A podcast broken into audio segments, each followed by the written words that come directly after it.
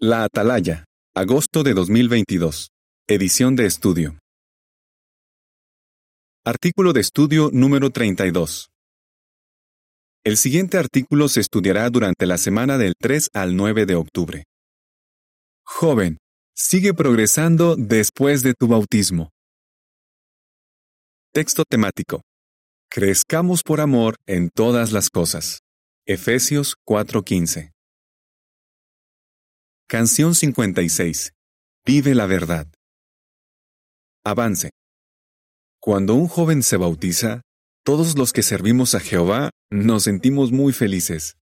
Ahora bien, los recién bautizados deben seguir progresando en sentido espiritual. Este artículo nos ayudará a todos a ver qué cosas contribuyen a que los jóvenes recién bautizados crezcan en sentido espiritual y se conviertan en cristianos maduros. Párrafo 1. Pregunta. ¿Qué han logrado muchos jóvenes hasta ahora? Todos los años se bautizan miles de jóvenes cristianos. ¿Eres uno de ellos? En ese caso, tu familia espiritual se alegra por ti, y Jehová también se siente muy feliz. Piensa en todo lo que has hecho hasta ahora. Por ejemplo, has estudiado mucho la Biblia, quizás durante años, y eso te ha convencido de que es la palabra de Dios. Pero lo más importante es que ahora conoces y amas al autor de ese libro sagrado. Amas tanto a Jehová que tomaste la decisión de dedicarle tu vida y bautizarte. Qué bueno que lo hiciste. Párrafo 2. Pregunta. ¿Qué veremos en este artículo? Seguro que antes de tu bautismo pasaste por situaciones que pusieron a prueba tu fe. Pero con el paso de los años vendrán otras. Satanás intentará que se enfríe tu amor por Jehová y que te alejes de él. No dejes que se salga con la suya. ¿Qué te ayudará a ser leal a Jehová y a cumplir con tu dedicación? Tienes que seguir progresando, es decir, avanzando hacia la madurez cristiana. En este artículo veremos cómo puedes lograrlo. Lo que puedes hacer para progresar en sentido espiritual. Párrafo 3 pregunta. ¿Qué deben hacer todos los cristianos después de bautizarse? Cuando alguien se bautiza, debe seguir el consejo que el apóstol Pablo les dio a los cristianos de Éfeso. Los animó a tener la madurez de un hombre adulto en sentido espiritual. Efesios 4:13. Es como si les hubiera dicho, sigan progresando. Pablo comparó nuestro progreso espiritual al crecimiento físico de un niño. Un bebé es el orgullo y la alegría de sus padres, pero no puede seguir siendo un bebé toda la vida. Con el tiempo tendrá que dejar atrás las cosas de niño. Con los cristianos pasa algo parecido. Después de bautizarnos, debemos seguir progresando. Veamos algunas sugerencias que te ayudarán a lograrlo. Párrafo 4. Pregunta. ¿Qué cualidad te ayudará a progresar en sentido espiritual y por qué? Alimenta tu amor por Jehová. Está claro que amas mucho a Jehová, pero ese amor puede seguir creciendo. ¿Cómo? El apóstol Pablo mencionó una manera de hacerlo y la encontramos en Filipenses 1.9, que dice, Y esto es lo que sigo pidiendo en mis oraciones, que el amor de ustedes se haga cada vez más abundante con conocimiento exacto y pleno discernimiento Pablo le pidió a Jehová que el amor de los filipenses fuera cada vez más abundante. Esto quiere decir que el amor que sentimos por Dios puede crecer, pero tenemos que alimentarlo con conocimiento exacto y pleno discernimiento. Es decir, cuanto más conocemos a Jehová, más lo amamos y más nos gusta su personalidad y su forma de hacer las cosas. Sentimos más ganas de hacerlo feliz y por nada del mundo queremos decepcionarlo. Nos esforzamos por saber qué espera Él de nosotros y buscamos la manera de hacerlo. Párrafos 5 y 6 pregunta. ¿Cuál es otra forma de alimentar nuestro amor por Jehová? Otra forma de alimentar nuestro amor por Jehová es conociendo mejor a su Hijo, que refleja a la perfección la personalidad de su Padre, y la mejor manera de conocer a Jesús es estudiando los cuatro evangelios. ¿Tienes la buena costumbre de leer la Biblia todos los días? Si todavía no la tienes, puedes empezar ahora. Cuando leas lo que hizo y dijo Jesús, fíjate en su personalidad. Era una persona accesible y cercana. Hasta tomaba a los niñitos en sus brazos. Hacía que sus discípulos se sintieran a gusto cuando estaban con él, por eso ellos le decían con toda libertad lo que pensaban. Jesús era así porque su Padre Celestial es así. Jehová es muy accesible.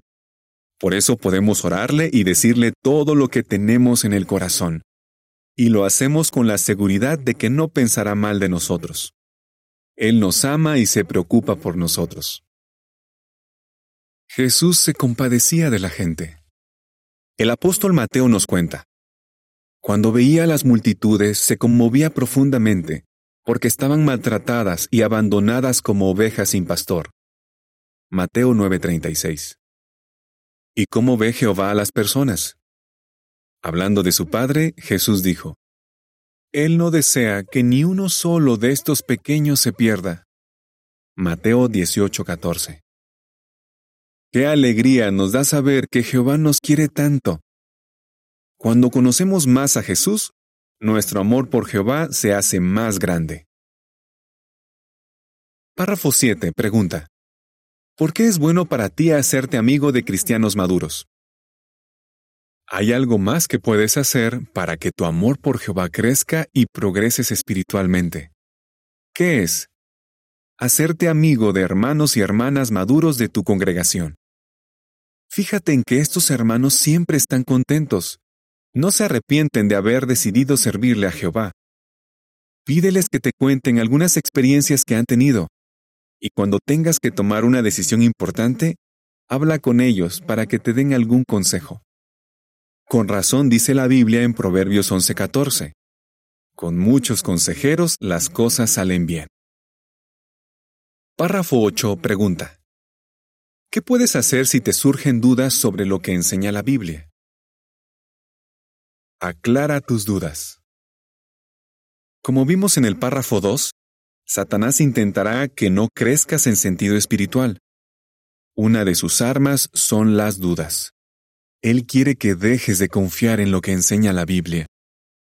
Por ejemplo, tarde o temprano oirás a alguien hablando de la evolución, una teoría que mancha la reputación de Jehová. Puede que antes no pensaras mucho en este asunto, pero ahora que ya eres adolescente, quizás tus maestros te lo enseñen directamente en clase. Lo que digan tal vez suene lógico y convincente, pero ten en cuenta que quizás nunca han examinado a fondo las pruebas de que existe un creador. Recuerda lo que dice Proverbios 18-17. El primero en presentar su caso parece tener la razón, hasta que viene la otra parte y lo interroga. ¿Qué principio encontramos en estas palabras? Que no debes aceptar como un hecho todo lo que te digan en la escuela. Más bien, debes estudiar a fondo lo que dice la palabra de Dios. Busca información en nuestras publicaciones. Habla con hermanos que antes creían en la evolución y pregúntales qué los convenció de que existe un creador que nos ama. Estas conversaciones te ayudarán a pensar seriamente en las pruebas. La nota a pie de página dice, También puedes ver la sección Opiniones sobre el origen de la vida de jw.org. Fin de la nota. Párrafo 9 pregunta. ¿Qué aprendes de la experiencia de Melissa? A una hermana llamada Melissa la ayudó mucho a investigar sobre la creación. Cuenta. Los maestros te presentan la evolución como una verdad absoluta. Al principio tenía miedo de enfrentarme a mis dudas. Me asustaba pensar que, al investigar más sobre ese tema, mi fe pudiera venirse abajo. Pero entonces pensé en que Jehová no quiere que le sirvamos a ciegas. Así que me enfrenté a mis dudas. Leí el libro ¿Existe un creador que se interese por nosotros? y los folletos. ¿Es la vida obra de un creador? Y El origen de la vida, cinco cuestiones dignas de análisis. Estudiar esa información era justo lo que me hacía falta. Me arrepiento de no haberlo hecho antes. El comentario de las imágenes para los párrafos 8 y 9 dice, ¿Cómo puedes prepararte para cuando se hable de la teoría de la evolución en la escuela? Párrafos 10 y 11. Pregunta. ¿Qué te ayudará a resistir las tentaciones? Lucha contra los malos deseos. En la adolescencia, los deseos sexuales pueden volverse muy fuertes, y tal vez otros te presionen para que tengas relaciones sexuales inmorales. Satanás quiere que te dejes llevar por tus malos deseos. ¿Qué te ayudará a no caer en la tentación? Primera carta a los tesalonicenses 4, 3 y 4 dice, Esta es la voluntad de Dios, que sean santos y se abstengan de la inmoralidad sexual. Cada uno de ustedes debe saber controlar su propio cuerpo para mantenerlo santo y honorable. Cuando le ores a Jehová, cuéntale cómo te sientes y pídele fuerzas. Recuerda que Él está ahí para ayudarte, no para juzgarte. La Biblia también te puede ayudar. Melissa, mencionada en el párrafo anterior, tuvo que luchar contra pensamientos inmorales. Dice, No me rendí gracias a que todos los días leía la Biblia. Eso me recordaba que mi vida le pertenece a Jehová y que yo quiero que Él siempre esté cerca de mí. No tienes por qué luchar tú solo contra tus problemas. Cuéntale a tu papá o a tu mamá lo que te está pasando. Es cierto que no es fácil hablar de cosas tan personales, pero es muy importante que lo hagas. Melissa recuerda, le pedí a Jehová que me ayudara a ser valiente, y luego hablé con papá de lo que me pasaba. Sentí un alivio enorme. Sabía que Jehová estaba orgulloso de mí. Párrafo 12. Pregunta. ¿Qué te ayudará a tomar buenas decisiones? Deja que los principios bíblicos te guíen.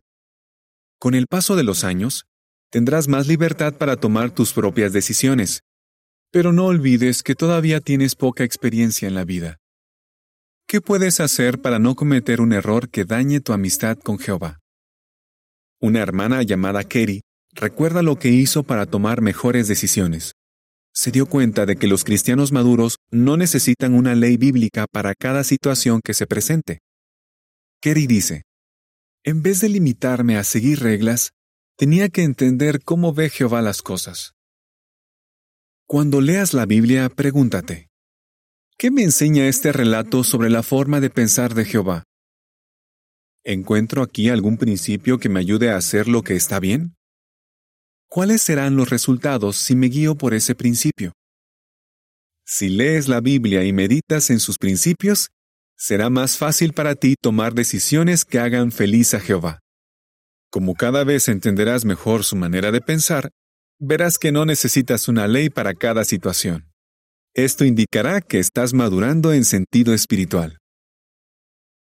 Párrafo 13 pregunta. ¿Cómo pueden influir en ti los buenos amigos? Busca amigos que aman a Jehová. Como vimos en el párrafo 7, tus amigos influyen mucho en tu crecimiento espiritual. Proverbios 13:20 dice, El que anda con los sabios se hará sabio, pero el que se junta con los insensatos acabará mal. Fíjate en el caso de una hermana llamada Sara. Ella estaba perdiendo la alegría de servir a Jehová, pero pasó algo que la ayudó. Sara lo explica así. Encontré buenos amigos cuando más lo necesitaba. Una amiga y yo nos juntábamos todas las semanas para estudiar la atalaya, y otra me animó a comentar en las reuniones. Gracias a mis amigos, me tomé más en serio el estudio personal y la oración. Poco a poco se fortaleció mi amistad con Jehová y recuperé la alegría. Párrafo 14. Pregunta. ¿Cómo consiguió Julian buenos amigos? ¿Qué puedes hacer para hallar buenos amigos? Un hermano que se llama Julian y que ahora es anciano de congregación recuerda. Cuando era más joven, hice buenos amigos en la predicación. Eran muy entusiastas y me ayudaron a ver que la predicación se puede disfrutar muchísimo.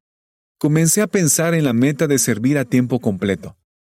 También me di cuenta de que, como solo había buscado amigos de mi edad, me estaba perdiendo la oportunidad de tener más amistades buenas. Y luego, cuando entré en Betel, también conseguí buenos amigos. Ellos me enseñaron a escoger mejor mi entretenimiento, y eso mejoró mi amistad con Jehová. Párrafo 15. Pregunta.